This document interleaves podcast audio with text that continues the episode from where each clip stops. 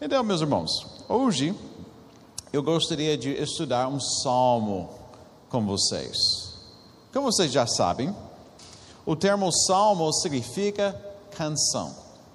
E Deus, por, eh, pela sua sabedoria e, uh, uh, e também sua graça, preservou essa coletânea de salmos para nós com muitas finalidades. Um é para o bem-estar do seu povo.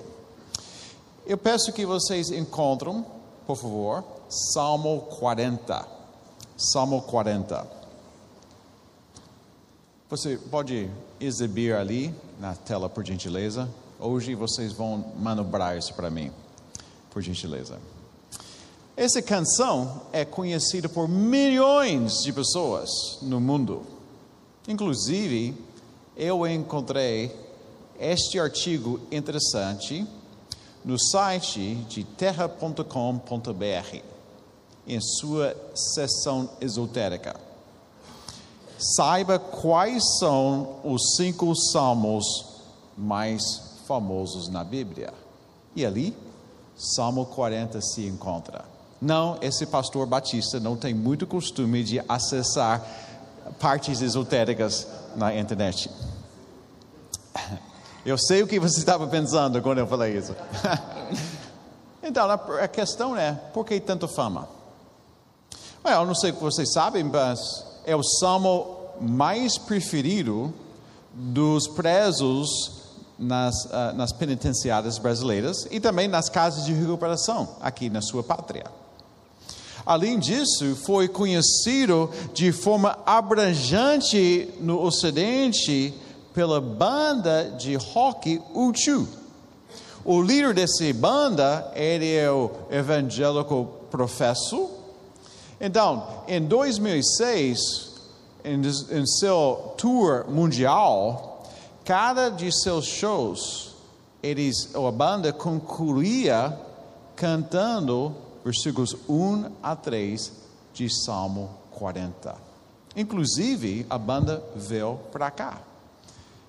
Em, acho que duas cidades brasileiras. Então, imagina comigo, um estádio cheio de seus conterrâneos, cantando versículos 1 a 3 desse salmo, na língua celestial, inglês. Porém, meus irmãos, a razão principal por sua fama é não por causa de uma banda, não por causa necessariamente a preferência dos presos nas penitenciárias, mas a razão principal é porque ele fala ao coração da gente nas mais diversas situações da vida. Como nós vamos ver, a, a sua composição é riquíssima e profunda. Além disso, ele ressoa aos nossos corações, sem sabermos muitas vezes por que a gente é confortada por ele. Quem escreveu? Davi escreveu esse salmo. Davi, aquele pastor de ovelhas que virou rei, ele escreveu essa canção. Então, meus irmãos, vamos dividir a leitura e sua relacionada exposição hoje em duas partes, ou seja, duas estrofes, uma vez que é uma canção. Então, eu vou começar a ler em versículo 1 de Salmo 40. Eu peço que vocês sigam a leitura. Salmo 1, ou Salmo 40, versículos 1 a 10. Coloquei toda a minha esperança no Senhor.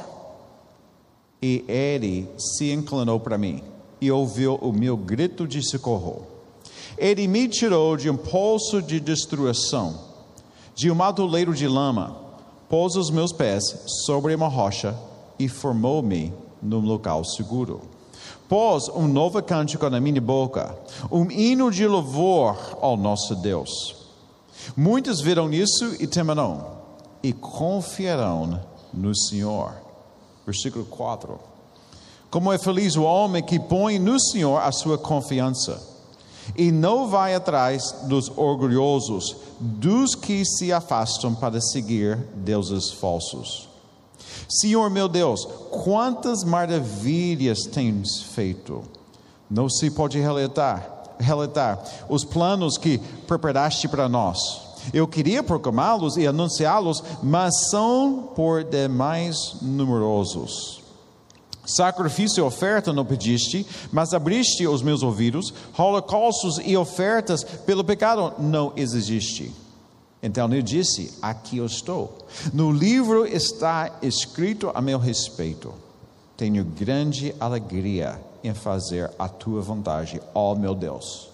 A tua lei está no fundo de meu coração. Eu proclamo as novas de justiça na grande assembleia, como sabe, Senhor. Não feche os meus lábios, não oculto no coração a tua justiça. Fala da tua fidelidade e da tua salvação. Não escondo da grande assembleia a tua fidelidade e a tua verdade. Vamos orar mais uma vez? Senhor, agradecemos a Ti por Tua palavra e rogo que o Senhor me use hoje para edificar a Tua igreja.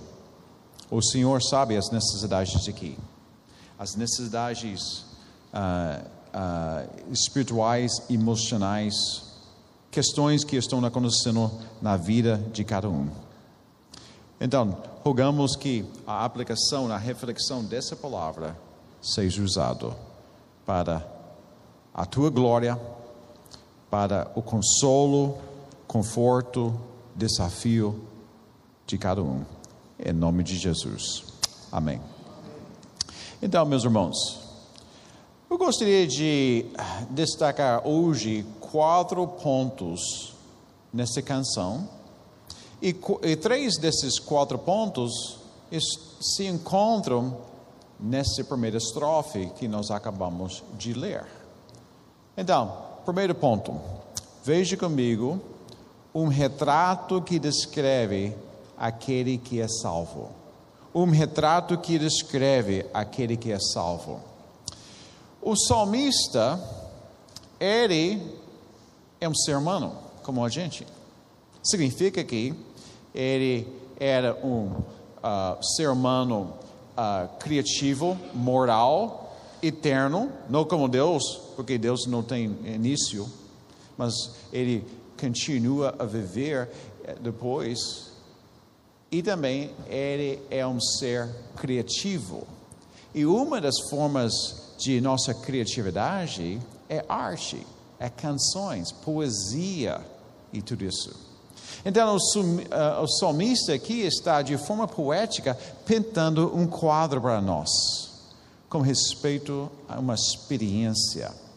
Então, veja aqui a primeira metáfora que ele usa para eh, descrever essa experiência que ele passou.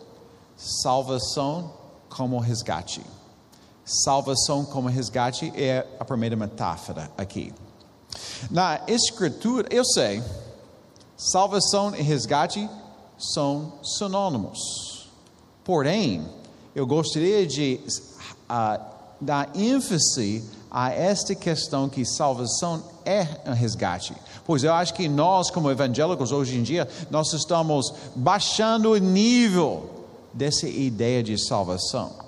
Mas nas escrituras, nas escrituras, meus irmãos, a salvação quase sempre envolve o resgate de uma pessoa ou nação de uma condição desagradável, perigosa, destrutiva e desamparada. Isso é exatamente o que ele, o salmista estava descrevendo aqui. Ele diz que em versículo 1 que ele colocou toda a esperança no Senhor, o Senhor se inclinou para ele, ouvindo o grito dele, pedido de socorro, e o que ele fez? Ele me tirou de um poço de destruição. Ele me tirou de um atoleiro de lama. Dá para mim lembranças de o que aconteceu com José.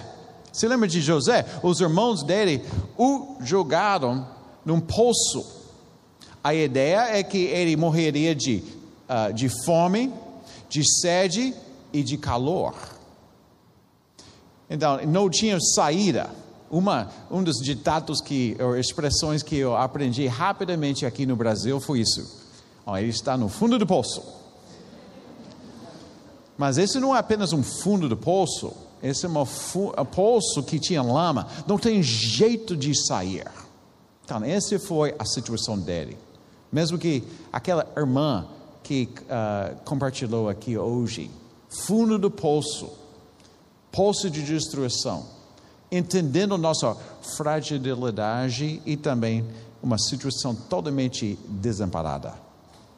Mas a salvação sempre é um resgate de algo para algo. Então vocês podem ver aqui de ele me tirou de um poço de destruição e me colocou sobre uma rocha, de um atoleiro de lama para um local seguro. Então, pergunta para nós: como a gente deve entender esse salmo para que aplica de forma apropriada? De fato, meus irmãos, há algumas maneiras de interpretar esse salmo.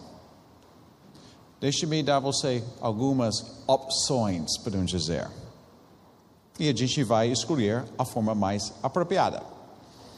Primeira maneira é seu teor relata de forma poética a experiência que Davi, seu autor, passou um mil anos antes da encarnação de Jesus. Seria uma maneira literal de interpretação. Então, essa é a primeira maneira. Segunda maneira, uma parte desse salmo aborda sobre Cristo a vir. Davi, esse foi um mil anos antes da encarnação de Jesus. Onde fica Jesus aqui?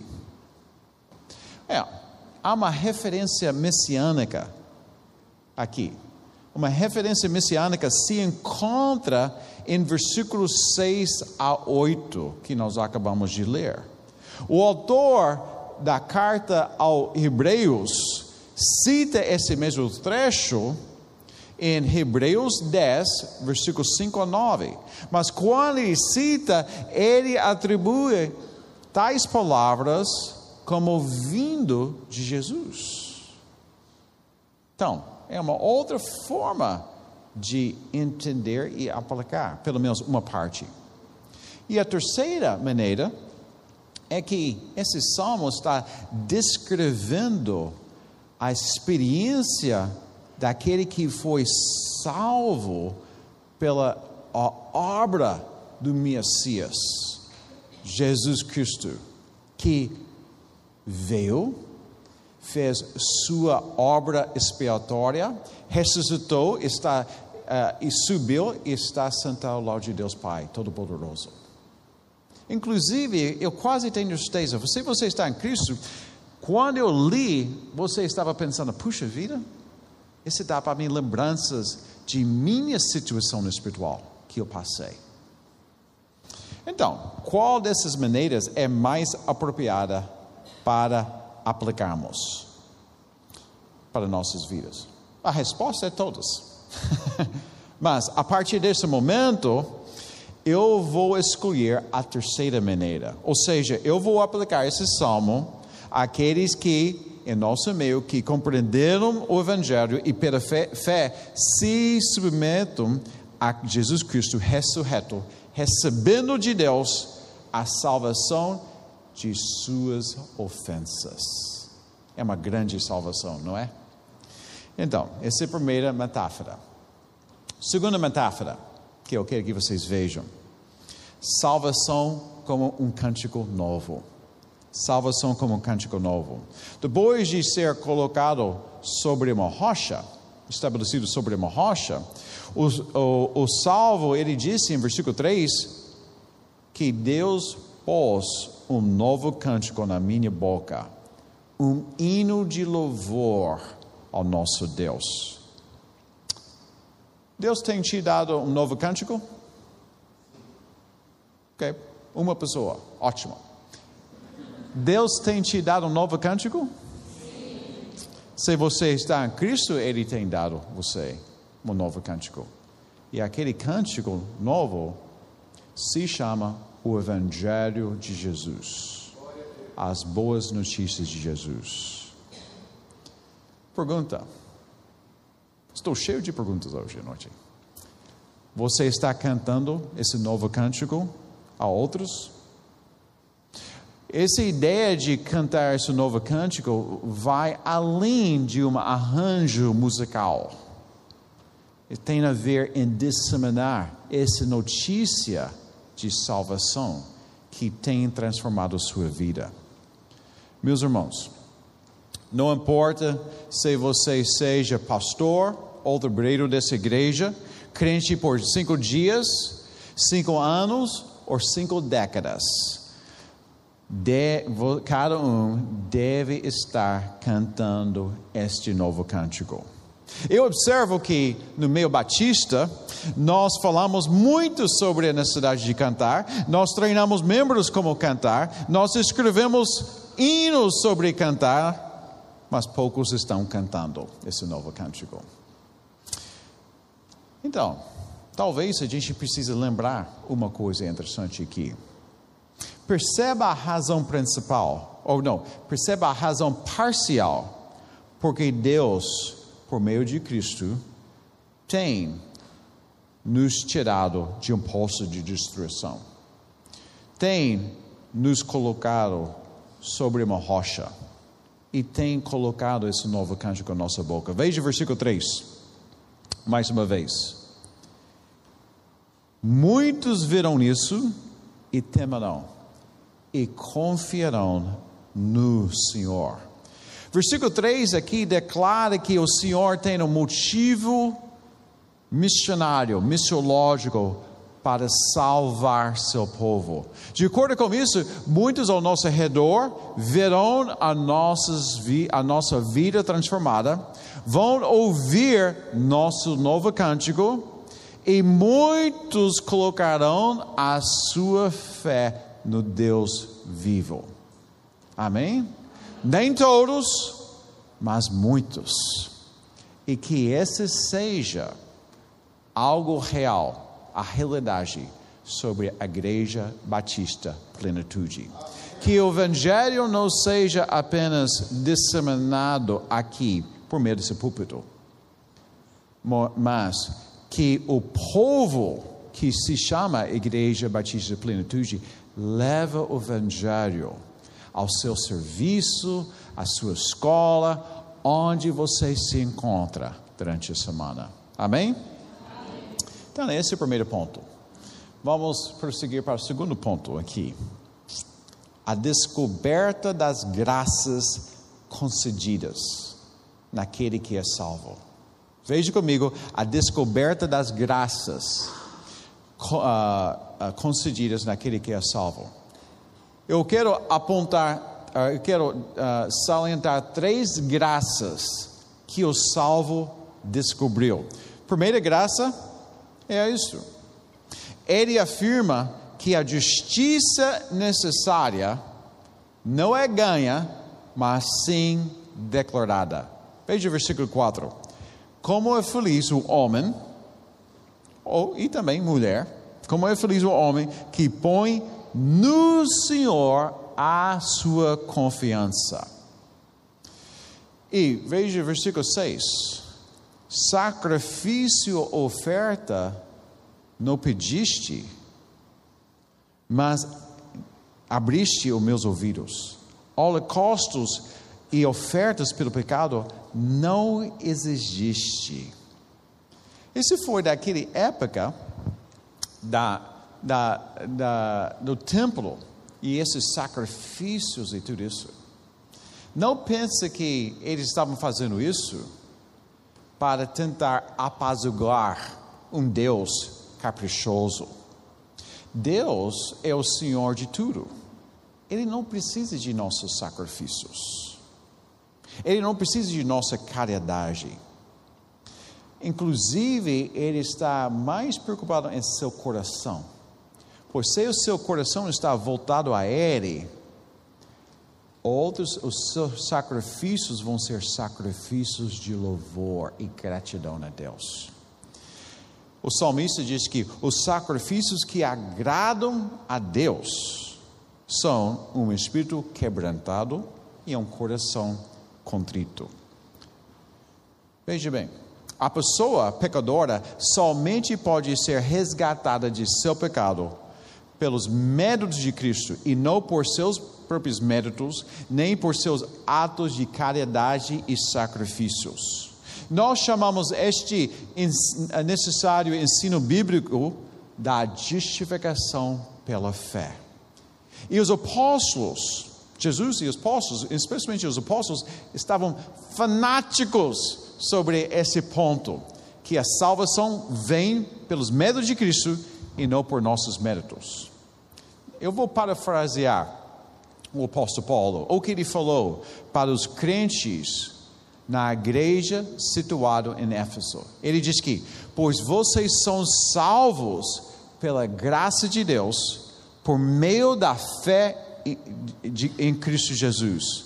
Esse não vem de vocês, é um dom de Deus, não por suas obras, para que ninguém se gloria. Falando aqui, eu sou o cara, eu sou o dono de minha salvação. Continuando, ele diz que, porque somos criação de Deus, realizada em Cristo Jesus, para fazermos boas obras. E correlacionado com a justificação pela fé em Cristo, veremos um pouco adiante aqui, meus irmãos, que o comportamento do salvo foi mudado. Quando ele emergiu do atoleiro, ele foi prontíssimo a viver conforme as ordens de seu mestre. E nós chamamos este ensino bíblico da santificação. Justificação, já falamos. Agora estamos falando sobre santificação. E, meus irmãos, é importante, e todos que estão aqui, é importantíssimo compreender isso. Veja ali na tela. A santificação em Cristo é o resultado de, de ter sido tirado do poço de destruição, mas não é o meio de ter sido tirado. Eu vou repetir isso. A santificação em Cristo, se tornando mais e mais parecido com Cristo, é, é o resultado de, de, de ter sido tirado do poço, mas não é o meio de ter sido tirado. Há muitos religiosos, eu falei isso hoje na EBD, há muitos religiosos, inclusive evangélicos professos, que baseiam seu relacionamento com o Criador em sua santidade. Não, eles enganam a si mesmos. Meu saudoso pastor, Adrian Rogers, ele tinha o costume de dizer isto: a santidade não é o caminho para Cristo, mas Cristo é o caminho para a santidade. Entenda a diferença ali, pois o que está em jogo é a sua eternidade. Então, essa é a primeira graça que esse salvo descobriu. Segunda graça que ele descobriu.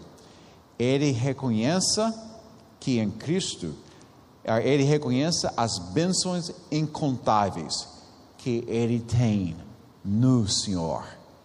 Em Cristo Jesus, meus irmãos, nós temos bênçãos incontáveis. Conta as bênçãos, conta quantas são recebidas da divina mão uma, uma. Há de ver surpresa quanto Deus já fez. Há de ver surpresa o que Deus já fez por meio de seu Filho eterno, que se encarnou, encarnou e habitou entre nós. Amém? Amém? Terceira descoberta. O salvo desfruta na alegria eterna que Deus se dá a ele. Três vezes nesse salmo, o salvo usa esta frase, pequena, mas importantíssima. Meu Deus. Versículo 8, versículo, versículo 5, versículo 8 e versículo 17. Não perca esta ideia aqui, meus irmãos. Ele não está usando o nome do Senhor de forma leve, quebrando o terceiro mandamento, como eu estou vendo, ouvindo muitos até evangélicos brasileiros fazendo hoje em dia. Não, não, não, ele não está fazendo isso. Ele está percebendo que Deus se deu a ele. Salvação cristã, sem dúvida, é Deus me aceitando. Pecador patético como eu sou. e você é pecador patético também. Mas a sua redenção por meio de Cristo significa ele, que Ele se dá a mim. Não se gloria o sábio em sua sabedoria, nem o forte em sua força, nem o rico em sua riqueza, mas sim, mas quem se gloriar, gloria-se nisto, em compreender-me e, e conhecer-me, pois eu sou o Senhor, seu maior tesouro. Há uma figura na história protestante, Thomas Watson, do século XVII. Ele tem, ele escreveu muita coisa, mas ele escreveu um livraço que ainda está sendo publicado, O Corpo de Divindade. Sobre esse ponto, sobre Deus se dando a ele, ele fala algo que é de espanto. Escuta muito bem o que ele falou aqui. Alegram-se os santos nesta união pactual. Dizer que Deus é nosso é mais do que dizer que o céu é nosso, porque sem Ele, o céu não seria o céu. Da mesma maneira que todas as estrelas não podem fazer o dia sem o sol, todos os anjos não podem fazer o céu sem o Cristo, o sol da justiça. E quanto a ter Deus, para nosso Deus, é a questão de alegria na vida e, em especial, na morte. Este deve ser o pensamento de cada, de cada cristão no leito da morte. Eu estou indo para o meu Deus. Você pode falar isso? Que você está no caminho indo para seu Deus? Seu destino é o destino celestial, onde Deus está pronto para te receber como seu fi, como filho, como filha? Sei não. Seu, o único caminho para você chegar a Deus é por meio de seu filho ele é o único caminho, Ele é o único mediador. Olha para Cristo e fica apegado a Cristo, não por seus méritos, não por outros sistemas religiosos, é somente por Cristo.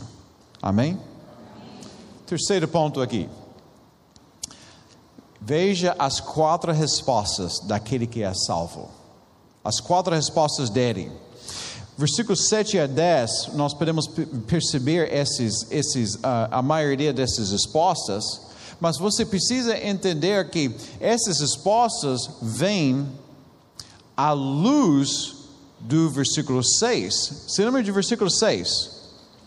O, desse salmo. Ele disse que sacrifício e oferta o Senhor não pediu. Mesmo assim, abriu os meus ouvidos. Holocaustos e ofertas pelo pecado não exigiu. Então, o que ele vai fazer? Veja essas quatro respostas dele. Primeira resposta: o salvo se dispõe. O Senhor não quer meus holocaustos, não quer meus sacrifícios, então, aqui eu estou pronto para fazer a sua vantagem. Então, essa é a primeira resposta. Segunda resposta, ele afasta companheiros ímpios.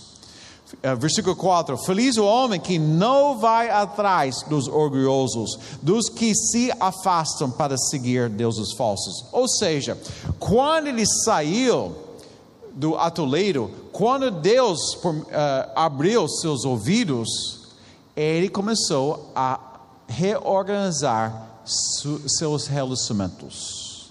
Ou seja, ele trocou a galeira, podemos dizer. E terceira resposta, ele se submete a viver conforme os decretos de seu Deus. Versículo 8: Tenho grande alegria em fazer a tua vontade, meu Deus. A tua lei está no fundo do meu coração. Pelo novo nascimento, a palavra de Deus faz sentido para o redimido. Como efeito, ele encontra consolo na lei moral de seu Deus. E o motivo, e a força, e a alegria para obedecê-la. Pense sobre os dez mandamentos. É impossível que nós uh, uh, obedeçamos aos dez mandamentos de forma perfeita. Mas como, como nós podemos perceber a boa vontade de Deus para a sua criação. E como nossas vidas são mais organizadas quando nós estamos obedecendo ao Senhor. Mas uma coisa que eu descobri, muitos de nós, como crentes, nós temos uma, uma, uma, uma certa de ótica confusa com respeito à lei. Nós, somos, nós não somos salvos pela lei, então nós pensamos que nós somos livres da lei, da livres da penalidade de não cumprir a lei? Sim. Porém, nós somos salvos para viver de acordo com as leis de Deus.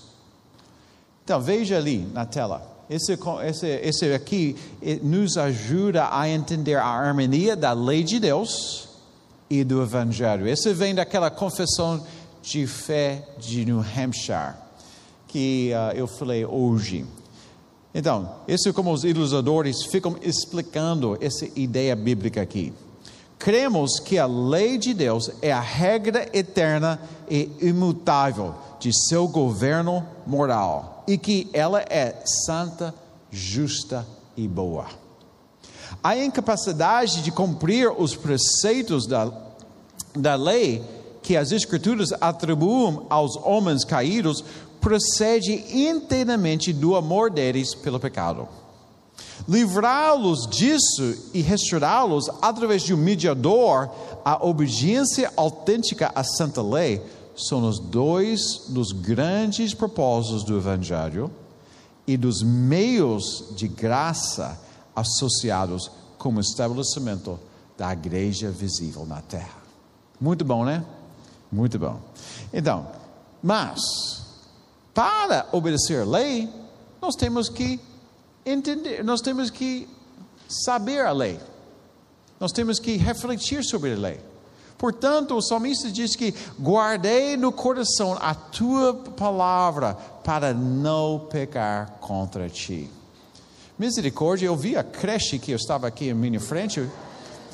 Pais e avós ensinam estas crianças as leis de Deus, para que eles estão sendo norteados, para que eles entendam a sua situação precária, a sua situação uh, diante de Deus, e eles corram para Cristo como adolescentes.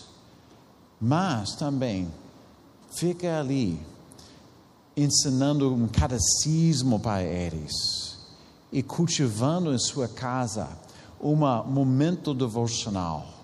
Vocês não vão se arrepender disso quando eles se tornam adolescentes e adultos. Eles vão lembrar a fé de seus pais. Amém? E a quarta resposta é que o redimido O salvo, ele, ele se identifica publicamente com outros redimidos, com outros salvos. Versículo 9: Eu proclamo as novas de justiça na grande assembleia, a tua fidelidade e a tua verdade. A palavra de Deus revela que esta profissão, como regra, acontece diante do, po do povo pactuado de Deus.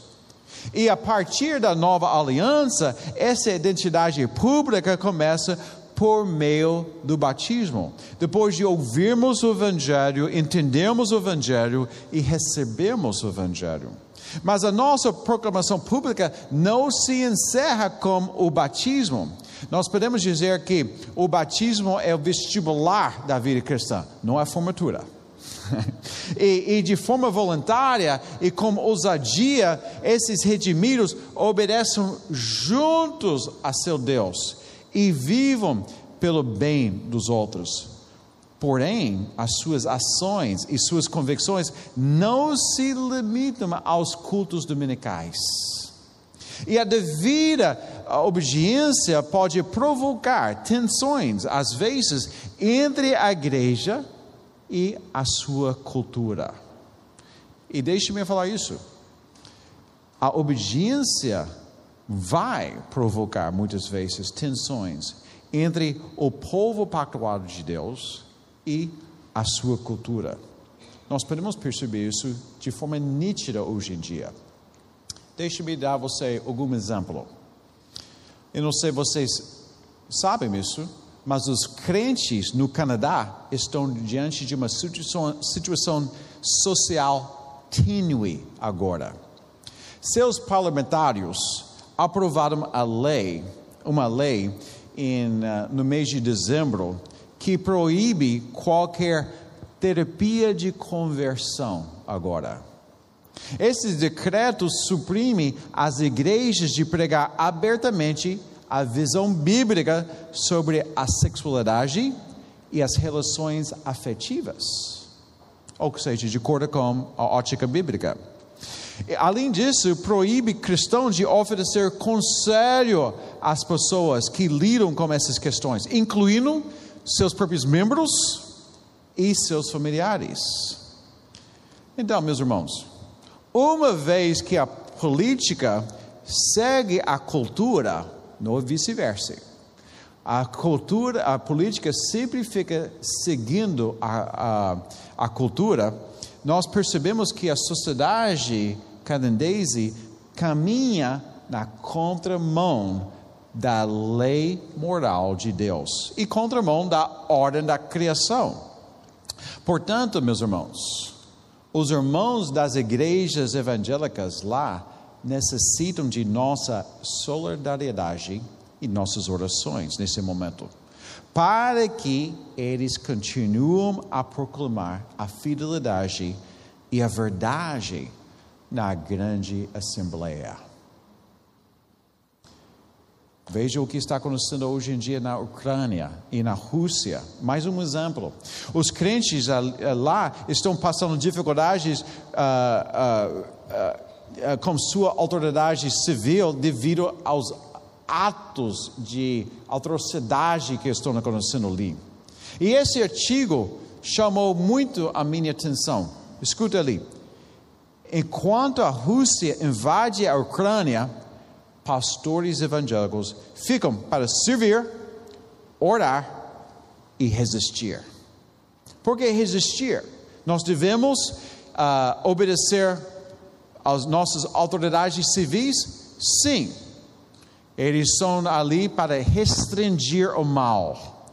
Mas, quando as autoridades civis estão impondo algo que fica contrária à lei do nosso suzerano, nós devemos obedecer a Deus e nos homens.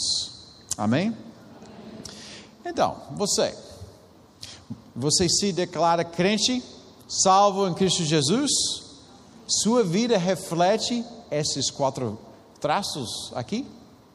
Essas quatro respostas? Você está disposta a fazer a vontade de Deus?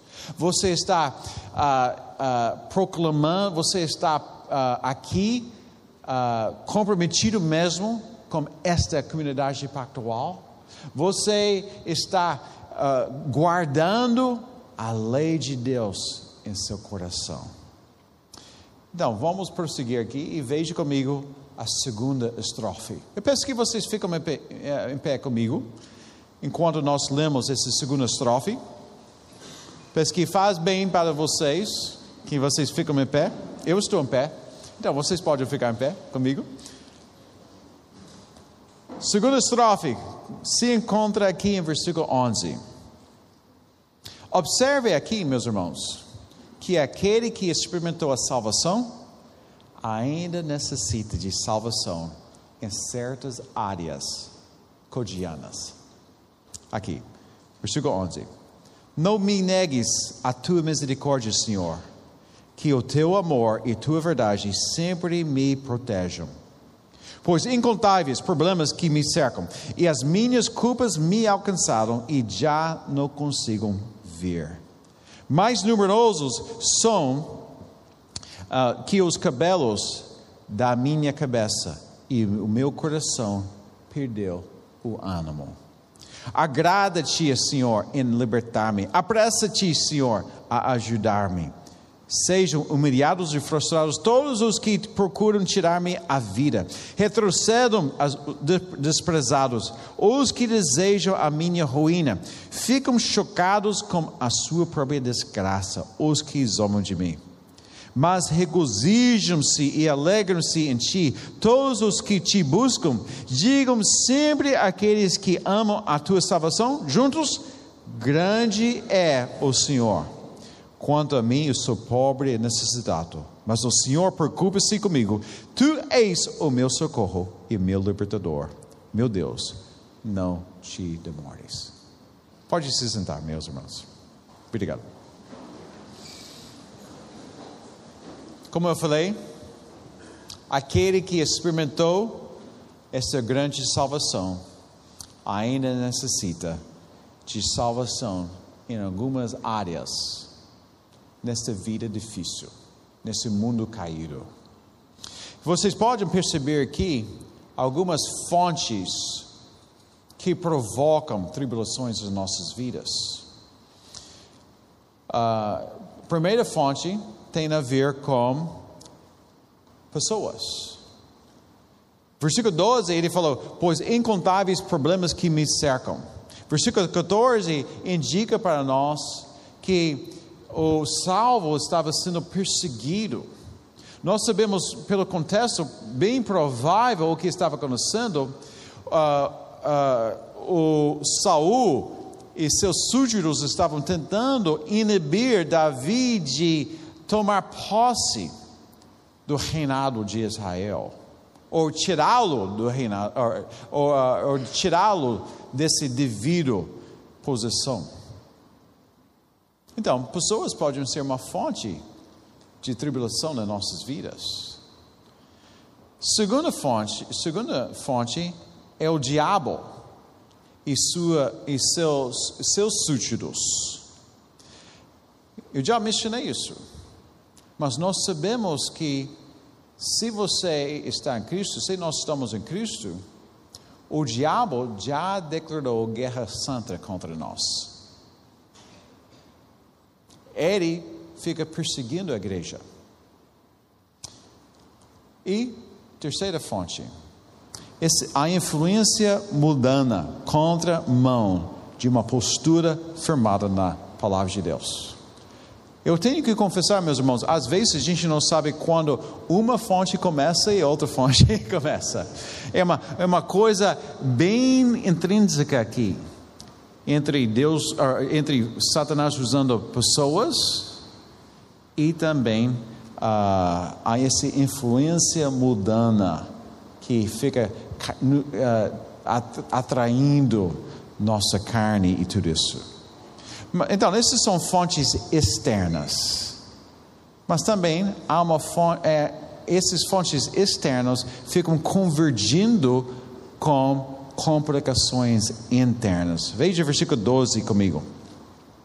O salmista, o salvo, ele diz que, pois incontáveis problemas que me cercam, já mencionei isso, as minhas culpas me alcançaram. Complicações internas. E já não consigo ver.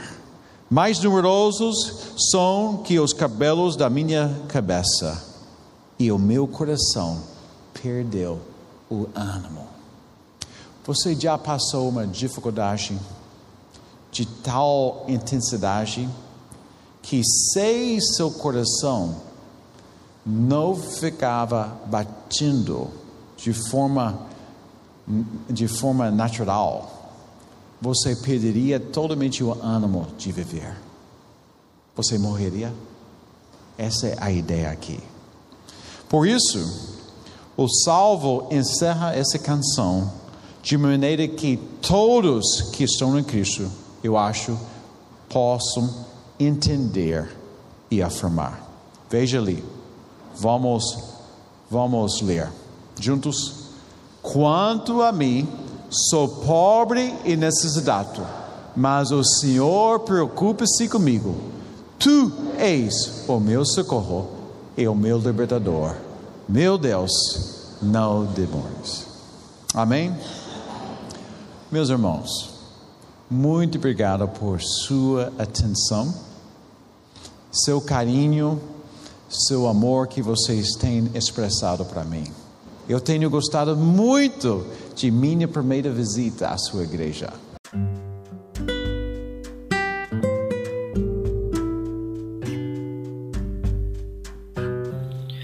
Obrigada por estar conosco. Volte sempre. A Igreja Batista Plenitude tem sempre uma mensagem de Deus para você.